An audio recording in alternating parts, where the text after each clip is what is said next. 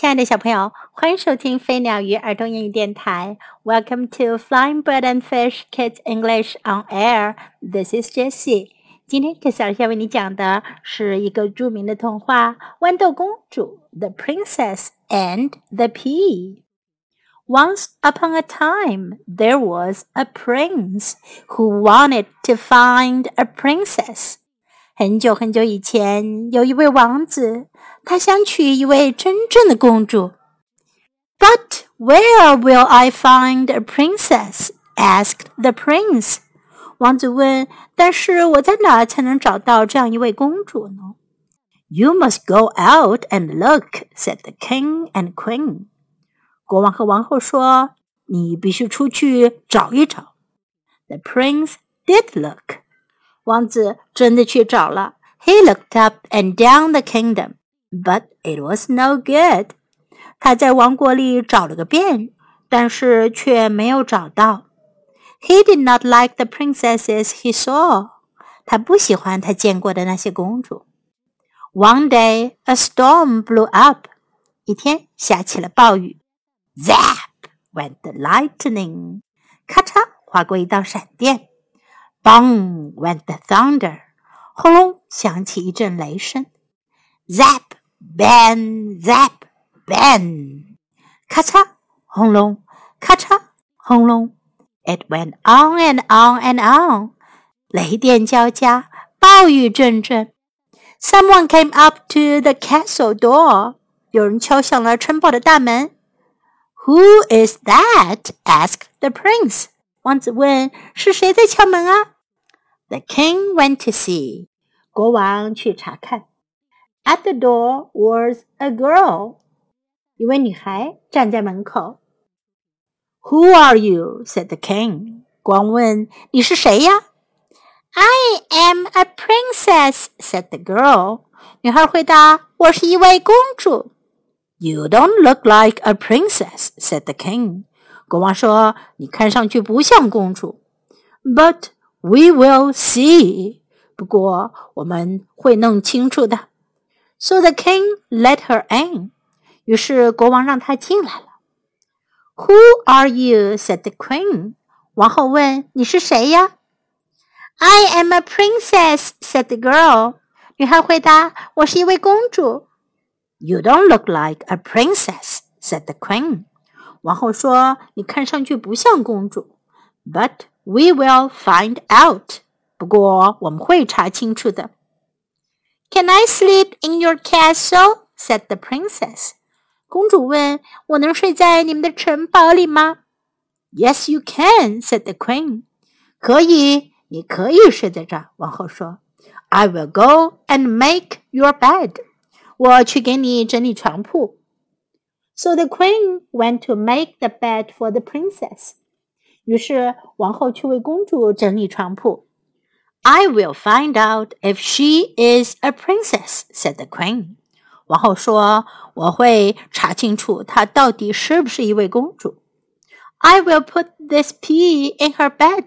我要把这粒豌豆放在她的床上。The queen put the pea on the bed. 王后把那粒豌豆放在了床上。then she put a mattress over the pea. 然后在豌豆上铺了一层床垫。 Then she put mattress upon mattress upon mattress and quilt upon quilt upon quilt. 然后她铺上了一层又一层的床垫，又在床垫上铺了一层又一层的被子。Now we will find out if she is a princess," said the queen. 王后说：“现在我们就可以搞清楚她到底是不是一位真正的公主了。” I have made your bed," said the queen to the princess. 王后对公主说：“你的床已经铺好了。Now you can go to sleep. 现在你可以去睡觉了。” The king blew out the candles, and they all went to bed. 国王吹灭了蜡烛，大家都去睡觉了。But the princess could not sleep. 但是公主却睡不着。She tried to sleep on her back。她试着 躺着睡。She tried to sleep on her front。她试着趴着睡。And she tried to sleep on her side。 她试着侧着睡，but she could not get to sleep。可她还是没有办法睡着。When they all got up, the queen asked, "Did you have a good sleep?" 大家都起床了，王后问道：“你昨晚睡得好吗？” No, said the princess. I did not like your bed. 公主回答说：“不好，我不喜欢你的床。There was a big lump in it. 床上有一大块硬硬的东西。The queen was very happy. 王后非常高兴。You are a princess, she said. 她说：“你真是一位公主。” No princess could sleep with a pea in the bed. 真正的公主可没法在放了豌豆的床上睡着。So the prince got his princess. 于是王子找到了公主。And the pea? 那么那粒豌豆呢？That was put in a glass case for all to see. 它被装进了一个玻璃盒子里，供大家观赏呢。在今天的故事中，我们可以学到 Who is that？是谁？如果有人敲门，你可以问 Who is that？Who is that？Who are you？你是谁？当面见到了，要问别人 Who are you？你是谁呀？Who are you？I am a princess。我是一位公主。I'm a princess. I am a princess. You don't look like a princess. 你看上去不像是公主。 You don't look like a princess. You don't look like a princess. We will find out. 我们会弄清楚的。We will find out. We will find out. I have made your bed. 我给你铺好床了。I have made your bed. I have made your bed. Now you can go to sleep. 现在你可以睡觉了。now you can go to sleep. Now you can go to sleep. Did you have a good sleep? 你睡得好吗？Did you have a good sleep? Did you have a good sleep? I did not like your bed. 我不喜欢你的床。I did not like your bed. I did not like your bed. Now let's listen to the story once again. The Princess and the Pea. Once upon a time, there was a prince who wanted to find a princess. But where will I find a princess? asked the prince. You, must, go out and look, said the king and queen. The prince did look. He looked up and down the kingdom but it was no good. He did not like the princesses he saw. One day, a storm blew up. Zap went the lightning. Bang went the thunder. Zap, bang, zap, bang. It went on and on and on. Someone came up to the castle door. Who is that? asked the prince. The king went to see. At the door was a girl. Who are you? Said the king.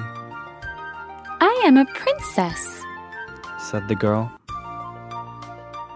You don't look like a princess, said the king. But we will see. So the king let her in. Who are you? said the queen. I am a princess, said the girl. You don't look like a princess, said the queen. But we will find out. Can I sleep in your castle? said the princess. Yes, you can, said the queen. I will go and make your bed. So the queen went to make the bed for the princess. I will find out if she is a princess, said the queen. I will put this pea in her bed. The queen put the pea on the bed. Then she put a mattress over the pea. Then she put mattress upon mattress upon mattress and quilt upon quilt upon quilt. Now we will find out if she is a princess. said the queen. I have made your bed. Said the queen to the princess. Now you can go to sleep. The king blew out the candles and they all went to bed. But the princess could not sleep. She tried to sleep on her back, she tried to sleep on her front, and she tried to sleep on her side, but she could not get to sleep.